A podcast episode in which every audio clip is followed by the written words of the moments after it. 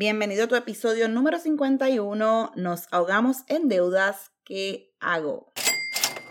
Hola, hola, te doy la bienvenida a este tu podcast Valentía y Autenticidad. Mi nombre es Yashira Villahermosa y te ayudo a administrar lo que tienes, tu tiempo, dinero o relaciones y alcances tu máximo potencial para que crees la vida que tanto anhelas. Martes de podcast. Una de las preguntas más frecuentes es cómo salimos de las deudas que nos ahogan.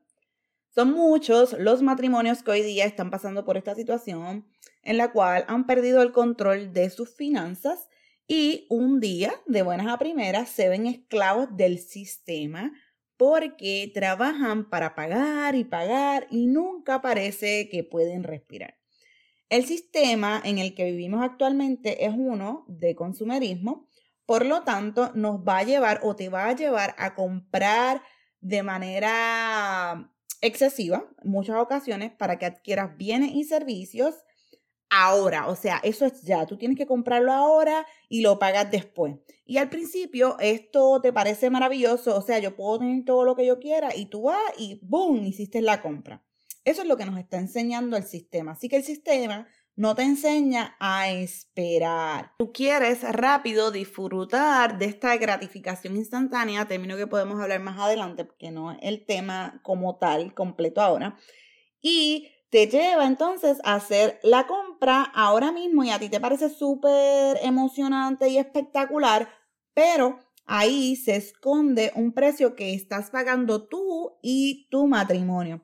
Así que hoy quiero darte unos pasos para que comiences a salir de la famosa carrera de las ratas, que es un tema que podemos abordar más adelante. El primer paso para hoy es que lo primero que tienes que entender es que esto se trata de carácter. Tienes que hacer una revisión en tu ser interior y quiero que aprendas este, ser, este principio. El ser viene primero que el hacer y el mundo nos enseña muchas veces a estar haciendo, haciendo, haciendo en vez de ser. Así que debe haber un cambio interior de conducta. Esto me acuerda a una frase del doctor Larry Burkett y él dice que la manera en que manejamos el dinero es una expresión externa de una condición espiritual interna. Te lo dejo por ahí y dale, dale para atrás para que lo vuelvas a escuchar. Es entonces que necesitamos llegar a la raíz del problema. ¿Qué es lo que te está motivando a tener todas esas deudas? Y yo te voy a decir que yo conozco un Dios que es experto moldeando carácter. Y para eso quiero ir un momento a la Biblia, al Santiago, ¿verdad? Eh, capítulo 1, versículo 2. Ahí nos dice, hermanos míos, considérense muy dichosos cuando estén pasando por diversas pruebas. Aquí yo te quiero decir que son estos momentos que tú sientes que te estás ahogando en deuda, pero Dios puede usar este, esta situación que estás pasando para mostrarte el camino y cambias de dirección, porque la dirección que tenías hasta este momento realmente te está ahogando, te está sofocando. Así que quiero decirte que no te desanimes, porque esto puede ser un buen momento para que tú madures y crezcas y alcances esa libertad que estás buscando, porque sí es posible. También te quiero decir que en el pasado, cuando ayudaba a la gente a hacer planes de saldos de deuda. Yo veía que sí lograban su objetivo, pero rápido me daba cuenta que al cabo de algunos meses volvían a estar igual o peor de endeudado. Esto es como las dietas. Tú vas al gimnasio, paras de comer un tiempo, aquellas cosas que te gustan, tú como que las eliminas. Y entonces tú sí bajas de peso, pero de momento tú vuelves otra vez y comes como un loco, como una loca.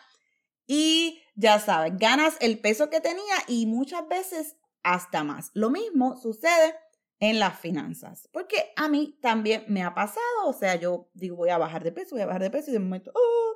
así que nos puede pasar a todos, aquí no estamos buscando culpables, lo que estamos es que examinemos nuestro ser.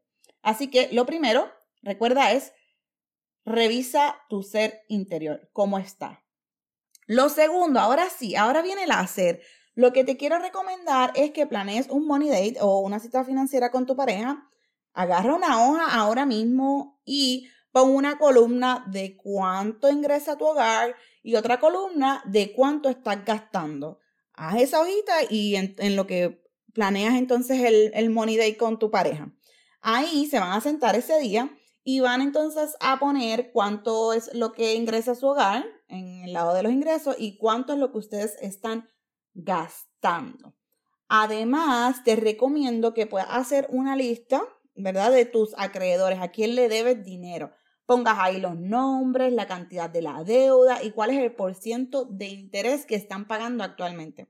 Si me envías un email a info.yachirav.com y me pones en el subject hoja de, hoja de acreedores, te regalo un modelo de una hoja de esas para que la tengas en tu Money Date. Lo tercero, lo tercero es que tienes que establecer un sistema de control, tanto como para el dinero que manejas en efectivo como para el que manejas de manera electrónica. Van a decidir cómo lo van a hacer. Lo van a hacer en papel, lo van a hacer en una aplicación, lo van a hacer en el Excel. Si no haces esto que te estoy diciendo, el dinero se te va a ir de las manos y no vas a saber cómo fue que se te fue. Preciso ayer puse un post en, mi Instagram con una frase que dice, cuida los pequeños gastos, un pequeño agujero hunde el barco. Y yo creo que esa frase se entiende solita, solita, perdón. Así que esto es bien real. Esto sucede bastante en los matrimonios porque muchas veces no se fijan en las pequeñeces que afectan esa relación. Al no ponerle importancia, vienen situaciones difíciles, hay un, pequeño agujero, está entrando el agua, entra el, el agua de poquito a poquito hasta que se hunde. Así que necesitamos prestar atención a esos pequeños gastos y también a esas pequeñeces que ocurren en el matrimonio que se pueden volver parásitos y exterminar nuestra relación. Así que el que tenga eh, oídos, que escuche. El cuarto paso que te quiero dar hoy es que te comprometas con hacer los nuevos hábitos adquiridos, porque de nada vale que yo te diga todo esto si tú realmente no estás comprometido con hacer que esto funcione. No importa el tiempo que te cueste lograrlo, pero que tú sabes que estás convencido que has escogido el camino correcto para ti y tu familia, porque créeme que sí da resultado. Así que tener un plan siempre será importante. Esto te va a ayudar a tener una visión más amplia del panorama y es posible, bien posible, que te va a ayudar a tomar decisiones más rápidas porque ya tienes toda la información que necesitas o la mayoría de la información que necesitas. Esto es como cuando tú estás manejando hacia de camino a tu casa y de momento surge un imprevisto en la carretera, pero tú tienes la visión o puede haber casi un accidente, pero tú empiezas como que a, a maniobrar en el auto para evitar el accidente. Algo así es lo que te estoy queriendo decir con esto tú puedes, una vez tú tienes el plan, tú puedes comenzar a maniobrar dependiendo de la situación en la que tú te encuentres específicamente, porque ya tenías un plan. Lo que tienes entonces es que corregirlo de acuerdo a la situación donde estás. Por eso es que muchas veces le digo que el presupuesto es un documento vivo. Así que no se trata de si recibes mucho o poco dinero. Se trata de cómo lo estás manejando, cómo lo estás administrando.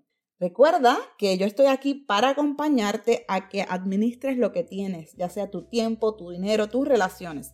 Da tu primer paso, escríbeme un email a info.yachirav.com que estoy deseosa de acompañarte a que descubras este mundo que está lleno de posibilidades. Fue creado para ti y para mí también, para que vivas en abundancia y plenitud. Búscame en Instagram como Yachira Villahermosa y te invito a que tengas una mejor experiencia de audio escuchando los episodios por tu plataforma de podcast favorita, ya sea Stitcher, Spotify o Apple Podcast. Nos vemos el próximo martes. Bendiciones y bye.